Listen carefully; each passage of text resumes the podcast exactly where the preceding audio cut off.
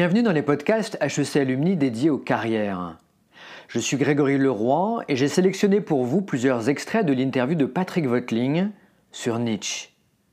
Patrick Voetling est professeur à l'université de Reims et auteur de plusieurs ouvrages, notamment La philosophie de l'esprit libre. Il aborde avec nous les thèmes du travail, du temps, de la liberté et du choix il a commencé sa carrière en étant un très brillant helléniste, auquel on, offre une chaire de, philosophie dans une université avant même qu'il ait soutenu sa thèse. Un, cas euh, inouï, euh, il faut une thèse pour avoir post-universitaire partout dans le monde depuis que l'université existe. Et euh, Nietzsche est, à ma connaissance, le seul cas de quelqu'un tellement brillant, dont les travaux étaient tellement remarqués qu'on lui dit c'est même pas la peine, euh, sur la base des travaux que vous avez déjà faits, ça nous suffit. Euh, on lui offre la chaire de, de Bâle. Il a une carrière brillantissime, très jeune. Euh, etc. Et puis il finit par la, quitter, cette carrière. Alors officiellement, c'est pour des problèmes de santé, etc. Mais dans Ekeomo, il raconte quelque chose de, très intéressant. Il dit, mais la, maladie, si j'y réfléchis bien, euh, ça n'a pas été tant une cause qu'un prétexte. La maladie est arrivée pour me faire admettre à moi-même que je n'étais pas en coïncidence avec ce que j'étais, que ce milieu ne m'intéressait pas, le milieu universitaire. Je n'étais pas fait pour ce milieu, je n'étais pas fait pour ce genre de métier. Quand bien même euh, j'ai été un helléniste euh, extrêmement brillant, j'ai révolutionné un tas de choses euh, sur la, compréhension de la tragédie, sur des poètes grecs, lyriques, etc. fondamentalement, ce n'était pas moi, vous dit-il. Il a fallu, il a fallu le, drame terrible d'une maladie, non, une maladie sérieuse, hein, qui aurait pu lui coûter la vie, pour que je me détache.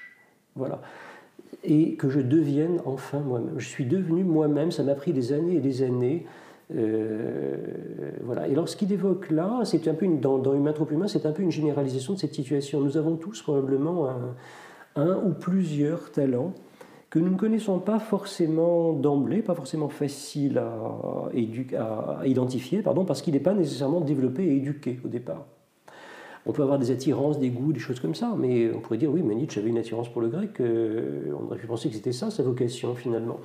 Et puis non, euh, non c'était autre chose. Sa vocation, c'était la, c'était la pensée, c'était la, l'autonomie, la, radicalité dans la, dans la pensée, c'était de faire ce genre de, recherche. en gros, depuis 25 siècles, nos valeurs, c'est la vérité, le bien en soi, euh, l'esprit pur, ce genre de choses. C'est ça qui. Bon, tout ça, ça varie pas. Mais à l'intérieur de ce cadre général, il y a tout de même des évolutions.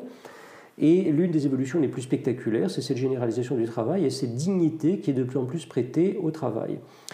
Euh, j'évoquais toujours les sociétés d'ancien régime où il y a quand même une part, enfin, part importante de la population, pas en, proportion, mais euh, c'est quand même celle qui détient le pouvoir, qui considère le travail comme une honte. Euh, le travail, c'est surtout, quand on est noble, on, ne travaille pas. c'est déroger, c'est manquer à son statut, c'est la, pire, des abominations de, travailler.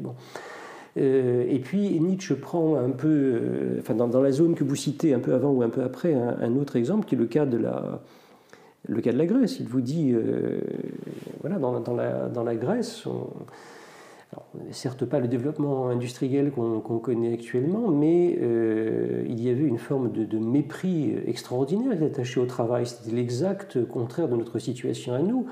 Euh, celui qui travaille, c'est l'esclave, mais l'esclave, c'est l'homme qui est traité comme une bête, qui est traité euh, comme un chien, à qui on refuse toute dignité.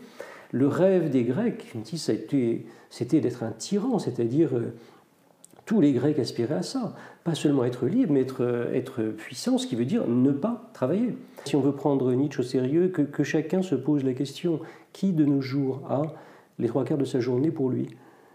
Et Nietzsche vous dit un esclave, c'est ça, c'est quelqu'un qui n'a pas les trois quarts de sa journée pour lui. Qui a les trois quarts de sa journée pour lui? Dans, nos cultures euh, modernes. Et Nietzsche vous dit, voilà, euh, maçon, euh, on le méprise, celui qui est banquier, parce que son père était banquier, que son grand-père était banquier, que toute la famille, aussi qu'on remonte, c'était des financiers, des banquiers, il pas plus de mérite, il a, il a plus de pouvoir, plus de richesse peut-être, mais du point de vue de, ses choix en tant qu'individu, est-ce qu'il y a vraiment un choix là-dedans Est-ce que, est que vraiment sa personnalité s'est exprimée ou est-ce qu'il euh, continue à faire euh, ce qu'on a toujours fait, ce qu'il a toujours vu autour de lui finalement?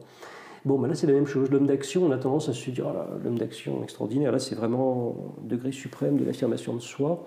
Non, ça peut être, on peut être homme d'action par servilité aussi.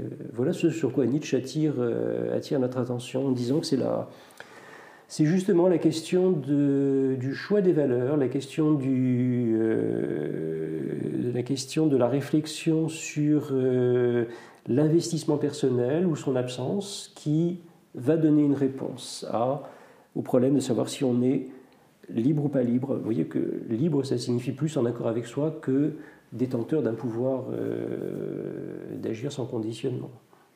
Nietzsche s'intéresse toujours aux dernières paroles. C'est toujours, très révélateur quand l'histoire a gardé la trace des dernières paroles de tel ou tel personnage. Et, il vous raconte quelque chose sur, Auguste, donc euh, Octave Auguste, qui euh, sont ses dernières paroles. Hein, Plaudite amici, acta est fabula. Applaudissez mes amis, la pièce est terminée. Nietzsche vous dit, oui, voilà, euh, quelqu'un qui avait été un empereur, un, homme, d'État euh, extraordinaire, euh, exemplaire, qui avoue à la fin de sa vie qu'il a joué un rôle, que ce n'était pas vraiment lui-même. Il a joué le rôle du père de la patrie, il a joué le rôle de l'empereur, etc. Et il n'a pas pu s'empêcher, alors qu'il l'avait caché toute sa vie, de faire état de cette insatisfaction au moment de quitter la vie, de dire, voilà, euh, le hasard m'a fait jouer un rôle, je l'ai joué, j'ai essayé de le bien jouer, mais c'était un rôle, c'était pas. Auguste n'a pas eu la force de, de dire non. Un bel exemple, quand même, ça fait réfléchir. Nous espérons que ces quelques extraits vous ont donné envie d'écouter l'interview intégrale de Patrick Votling, disponible sur HEC Stories.